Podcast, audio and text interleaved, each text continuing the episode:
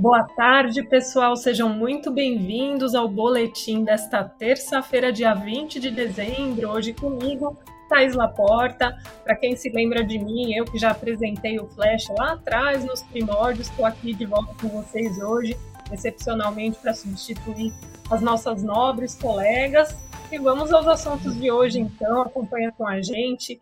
A gente vai falar sobre a forte alta do Ibovespa no dia, com destaque especialmente os setores de varejo e as aéreas e o dólar que caiu forte. E para comentar esses assuntos hoje, está conosco a analista da Nuinvest, a Ângela Tosato. Tudo bem, Ângela? Tudo bom, Thaís? Boa noite, né, para ti, para o pessoal também que está nos assistindo e certamente é um prazer estar aqui contigo, né, dividindo essa live hoje. Vamos embora então aí. Bom, hoje o mercado acompanhou de perto aí com uma lupa a votação da PEC da transição, né? Os investidores de olho no resultado dessa negociação que está acontecendo na Câmara e a expectativa de todo mundo era de que essa PEC aí pudesse ser desidratada, né? Ou seja, aí surgisse uma PEC mais fraquinha é, com um alívio fiscal para o ano que vem. Bom, até esse momento não saiu o resultado da votação ainda na Câmara, mas mais cedo é, surgiu a notícia de um acordo aí para reduzir a vigência dessa PEC de dois anos para um, né, mantendo o valor de 145 bilhões de reais para garantir o pagamento do Bolsa Família fora do teto de gastos. E o, na prática, né, o que, que isso significa? Teria então uma PEC um pouco mais enfraquecida, o que daria um ânimo aí para o cenário fiscal. Essa era a expectativa dos investidores. Com isso, então, os mercados subiram, né?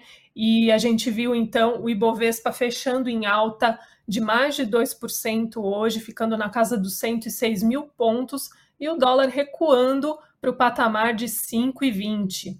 Bom, Angela, você quer comentar esse cenário? O que, que dá para destacar do que aconteceu hoje nos mercados? Claro, Thaís, vamos lá então, né? Como já acho que eu já tinha comentado aqui algumas semanas, né, alguns dias, né? Ainda está valendo, né? Que se, que se essa PEC fosse desidratada, já traria aquele cenário um pouco melhor, né, para o curto prazo. Então foi o que aconteceu hoje, né? Mesmo sendo aquela desidratação, né, referente a prazo, né, e não ao valor na, da proposta, mas né, esse fator positivo, então, dos gastos eh, fora do teto por um tempo reduzido, né, pelo menos, né, por enquanto também é o que está se desenhando, é que ele pressionou a curva de juros, né, Thaís, de longo prazo para baixo. Então, o efeito disso foi imediato nessas ações, né, principalmente dos setores mais sensíveis, né, a uma taxa de juros alta. Então, o rumo do cenário fiscal não mudou radicalmente, né, com essa expectativa de redução de dois anos, né, para um ano da PEC de transição, mas essa notícia marginalmente menos negativa, né, sob aquela perspectiva que o mercado esperava, então ela já foi suficiente, né, para esboçar essa reação positiva, né, principalmente do nosso IBOV hoje. Por isso que nós vimos alguns dos principais índices da B3, né, subirem mais de 3% no pregão que foi o exemplo do imobiliário, né, que é o nosso IMOB, então ele é um índice teórico referente ao setor imobiliário, o ICOM, né, que é o índice teórico também, né, referente ao, ao consumo, né, aqui também já entra varejo, saúde, educação, né, então entra todo nessas ações de consumo e, né, por último, small caps, né, que é aquele índice teórico das pequenas empresas, né, das small caps. Então, né, o índice daquelas empresas menores surpreendeu positivamente também hoje. E tivemos, claro, né, também, que como tu vai comentar depois, né, tá o setor de aéreas, né, se destacando no pregão. Então, a Azul, por exemplo, ela não negociava acima da média de 9, gente, desde o início de novembro, né? E a mínima dessa semana foi a mesma na região de preços, né, lá de março de 2020, né, na mínima do Covid. Então, para vocês terem essa noção, né, da desvalorização que aconteceu nos papéis da Azul, né, ao longo do tempo. Só a gente espera, né, que não seja aquele voo de galinha, né, esse essa alta do Ibov, né, das small caps, aquele curto e rápido, né, mas que realmente essas empresas, né, voltem a se valorizar, porque, né, o que vimos em novembro e também nesses últimos 20 dias, né, nesses 20 dias de dezembro, aliás, os primeiros, né, foi bastante desafiador para a renda variável, né, principalmente para os setores que eu comentei aqui, Então, acho que vale até deixar uma dica aqui, né, de fim de ano também, né, para vocês, que nesse momento a gente não precisa, né, encher o carrinho, né, ou encher a nossa carteira daquelas ações de atacantes, né, que são mais agressivas, que a gente pode deixar, né, parte desse time um pouquinho mais na defensiva, mas, né, a gente entende que não é a hora de ficar de fora de ações, né, da renda variável, porque qualquer sinal mais positivo, né, para a queda de juros as small caps vão surfar essa onda de alta e pode ser um movimento muito rápido, né? Porque elas sofreram muito também nos últimos 12 meses. E por outro lado, né, se os juros ficarem então nos patamares atuais, aquelas pagadoras de dividendos devem continuar se mostrando mais resilientes, né? A princípio, então, do que já aconteceu esse ano. Então, às vezes é bom a gente, né, pisar um pouquinho no freio, né, para fazer a curva, mas entender que esse é um movimento necessário, né, para chegar no nosso objetivo, né, Thaís? Exatamente, Angela. E complementando ao que você falou, né, é dessa alta generalizada no Ibovespa, você comentou sobre as ações do consumo e chamou atenção hoje a disparada de três varejistas, né, Magalu, Americanas e Via, que mais cedo chegaram a subir mais de 10% no dia. Essas mesmas ações que no acumulado do ano a gente vê aí uma queda expressiva na casa dos 50%, 60%, né? E hoje essas três ações juntas, elas é, chegaram a saltar mais de 20%, na verdade nos últimos dois pregões, né? Então a gente vê aí essa retomada do fôlego é, para as varejistas que sofreram tanto esse ano. Teve a Natura também, que subiu pelo segundo dia consecutivo, interrompendo uma sequência de oito quedas na bolsa, né? Então, realmente foi um dia bastante positivo.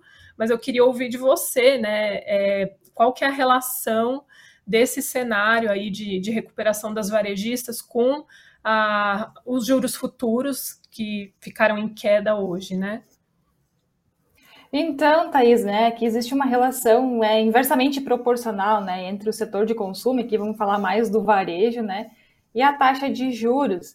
Porque né, no varejo essas empresas elas precisam de muito capital de giro né, para manterem a sua operação, né, porque elas uh, vendem né, muito parcelado né, e muitas vezes. Então, com a alta de juros, esse capital de giro se torna muito caro, né? Além de, claro, não ser só esse o fator, né? Porque muitas vezes elas precisam também colher as margens né, para continuar vendendo, porque os consumidores acabam perdendo né, esse poder de compra com a inflação alta. Então, naturalmente, essas pessoas compram menos, né? Então, aqui para as varejistas é uma via de mão dupla, né, Thaís, nessa possível, né, queda da taxa de juros. É isso aí, Angela. Bom, é, mais para frente você pode mostrar algum gráfico também, né?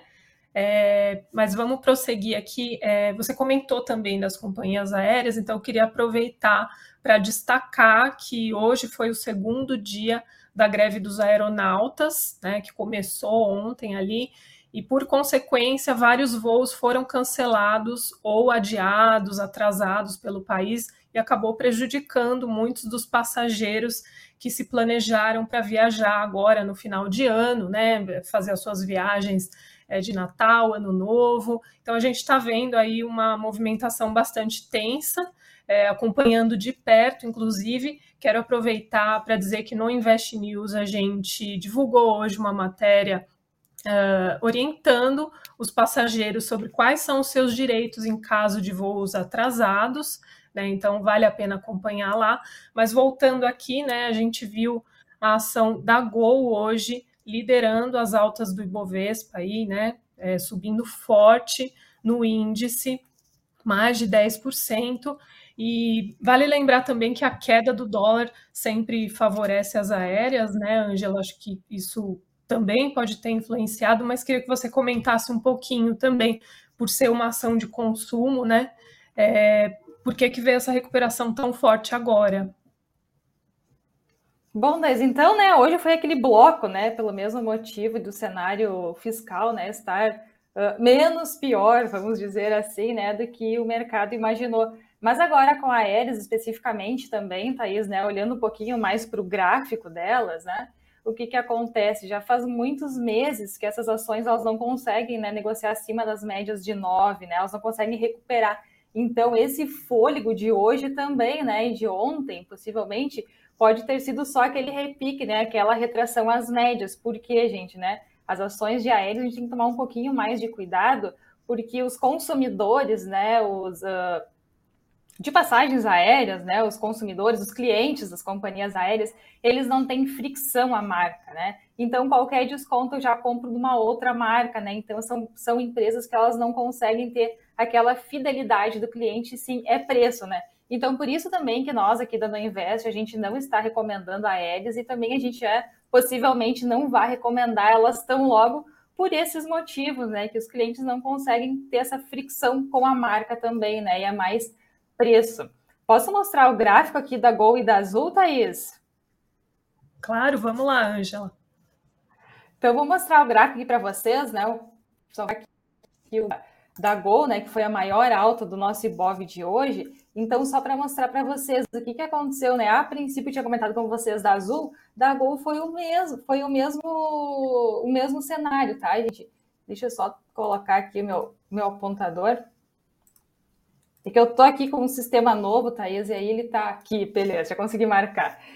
Uh, e então, o que, que aconteceu? É, foi a mínima do Covid, né, da Gol. E o que, que aconteceu? Essa semana ele voltou a negociar muito próximo, né? Então, aqui em julho, ele estava também próximo dessa região lá da mínima do Covid, mas ele conseguiu se recuperar um pouquinho, negociar acima dessa média de 9, que é essa linha que eu tenho aqui no meu gráfico rosa, mas, né, o que aconteceu é que caiu de novo, né? Passou novembro inteiro caído, né? A princípio dessa linha que eu estou desenhando aqui agora no gráfico semanal. Então, para vocês verem, né, a perca de valor que teve nessas ações né, da Gol e da Azul, eu vou colocar aqui também, né, o, o ticker da Azul para mostrar para vocês, foi a mesma coisa, né? O que, que aconteceu?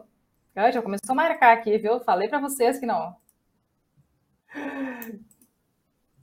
Gente, não sei o que aconteceu aqui. Mas enfim, gente, vocês também conseguem perceber aqui, né, que o gráfico está negociando próximo dessa região de 8,89, né? Hoje até fechou em 10,50. Então ele ficou também muito próximo, né, daquela região que nós tínhamos, que eu comentei recém, né, a mínima lá do Covid. Então foi para vocês perceberem, né, que realmente, né, nem por gráfico, por timing, né, as ações das aéreas, por enquanto, né, reverteram a tendência ou elas estão né, retomando aquela tendência né, de possível tendência de alta. Então, assim, gente, né, nem por fundamento e nem por gráfico, por enquanto, das aéreas a gente está fora, né? Muito bem, isso aí, Angela. É, então, vou prosseguir aqui com o fechamento dos mercados, né? Falar um pouco mais com detalhes como foi o dia de hoje. Então, o dólar fechou em queda de 1,93%, negociado a R$ 5,20. E o Ibovespa, como a gente já falou, subiu mais de 2% a 100.864 pontos. E o Bitcoin hoje era negociado, agora no final da tarde, em alta de quase 2%, a 16.903 dólares, né? O Bitcoin também que tem sofrido bastante aí nos últimos tempos. E agora indo para as maiores altas do Ibovespa, como a gente comentou aqui, a ação da Gol liderou os ganhos com alta de 11,18%, negociada a R$ 6,96. E na segunda colocação vem a Via Varejista com alta de 10,80%, negociada a R$ 2,46. E a ação da Natura, a terceira maior alta do Ibovespa, de 8,59%, cotada na casa dos R$ 11,00. E agora falando sobre as maiores quedas do principal índice da bolsa hoje, a ação da Fleury, que recuou 3,34% e acabou negociada a R$ 15,03. Em seguida, a ação da Qualicorp, aí, com queda de 3,07%, negociada a R$ 5,68%, e a Marfrig, que caiu 1,59%, negociada a R$ 6,84%. Bom, Angela, é, tem mais algum ponto que você gostaria de destacar ou algum gráfico legal para mostrar, mostrar aqui para o pessoal, Ibovespa, dólar? Claro, Thaís, vamos lá, só vou responder primeiro. Que Vamos lá, vamos lá. Não, só vou responder aqui, então, Thaís, a pergunta aqui do Rogério, né, que ele falou, que ele perguntou, né, se está acontecendo com o Ibovespa um voo de galinha. Então, aqui vale mostrar o gráfico, né? Então, vou compartilhar minha tela com vocês. Aqui, então, botei aqui o gráfico de longo prazo, né? E o que, que nós temos, gente? Semana passada fechou num cenário muito, né? Até eu tinha comentado com vocês aqui na live né, que fechando abaixo desses 103 mil pontos, né, ele poderia ir lá para aquela casa dos 96, né? Claro, tem aqueles 100 mil, né? Aquela, aquela, aquele suporte psicológico no meio do caminho, mas que ele poderia ir lá para os 96 mil pontos. Só que o que, que aconteceu, gente? Hoje, surpreendentemente, né, nesses, nesses dois dias de pregão dessa semana, esse uh, candle branquinho que eu tenho aqui no lado, né, esse maior, vocês conseguem perceber que ele já está quase tapando, né, aquele candle anterior da semana passada. Então, pode ser um engolfo de alta, que é uma figura gráfica, né? Que pode denotar uma sequência de alta agora. Então, o que, que acontece de galinha? Talvez sim, né? Por quê? Porque nós temos essa resistência aqui nesses 110 mil pontos. Então, essa linha azul aqui é uma média de 55 exponencial, que eu sempre gosto de usar, porque ela serve bastante como suporte e resistência. A gente percebeu, né, que aqui, ó, desde agosto, né, até setembro, fim de setembro, ele ficou negociando muito próximo aqui dessa média, né? Então, o que, que acontece? Possivelmente, esses 110 mil pontos, ele vai ser uma região de resistência bem forte para o Ibov, porque, inclusive, né, no gráfico diário também, que é curto prazo, o que, que acontece, né? Temos três médias mais longas aqui, entre o 108 e o 110. Então, né, gente, pode ser então, que o nosso Ibov, né, ele chegue nessa região ele resista um pouco, né? Mas talvez não seja só aquele voo de galinha, né? Aquele voo curto até os 110 mil pontos e que ele rompa, né? E comece a negociar acima e usar essas médias suportes, né? E não mais como resistência, né? Como ele vem fazendo nos últimos tempos. Então a gente espera, né? Também pelo gráfico que ele não seja só aquele voo de galinha, tá, Rogério?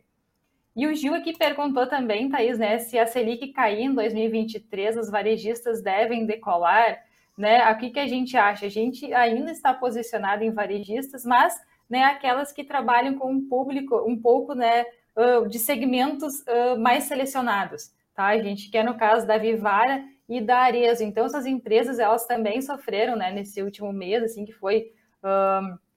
foi ruim, né, no geral, para as empresas de small caps também, mas né, elas tendem a se manter né, um pouquinho mais né, em patamares mais elevados que essas outras que a gente comentou, né, de Via, de Magalu, né, de Americanas. Então, né, possivelmente vai dar um refresco né, para essas empresas, mas ainda assim, né, gente, se a taxa de juros começar a cair ano que vem, né, a gente tem que ver que tem o ciclo todo né, ainda para para acontecer. Então, né, a valorização dessas empresas não é nem para o curto né, e nem para o médio prazo, tá, gente? Então, o que, que também eu falo para vocês aqui é que dá para fazer aqueles trades mais curtos, né? Que a gente compra, né, por gráfico e vende, depois quando cai a gente compra de novo, né? Ou vai fazendo aportes subsequentes, né, e não investir tudo de uma vez só, né? Naquele mesmo papel. A diversificação também é super importante, né, para a gente manter o nosso portfólio mais equilibradinho, né?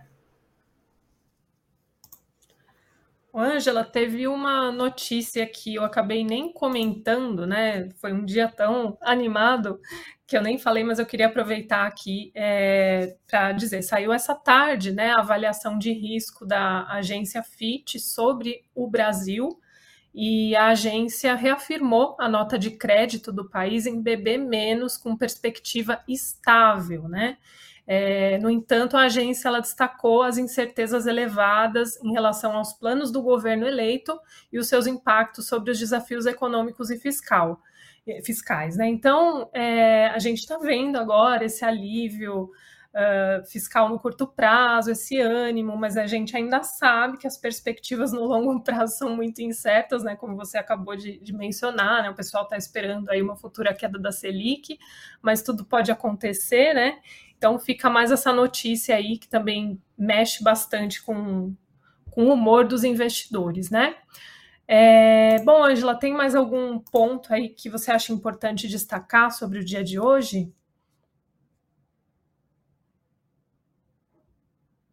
Tava do mudo aqui. Eu acho que só o pessoal perguntou aqui de IRB, né, Thaís? Eu acho que é um ativo para a gente ficar fora nesse momento, né? Sendo bem sincero, né, com a visão de, de analista, acho que não é um dos, dos principais, né? Até tem alguns comentários do Edu aqui também, né, o nosso colega da No Invest, que vai estar amanhã também falando para vocês mais especificamente, né, da renda fixa. Então, acho que por hoje era isso, Thaís. Muito bem, então. Então eu quero agradecer a todos vocês que acompanharam a nossa transmissão. Obrigada, Ângela, mais uma vez por estar aqui com a gente. Continua acompanhando a nossa cobertura jornalística no site do Invest News e todos os dias aqui no boletim com vocês. Com isso, então, eu me despeço. Obrigada, pessoal, e até a próxima.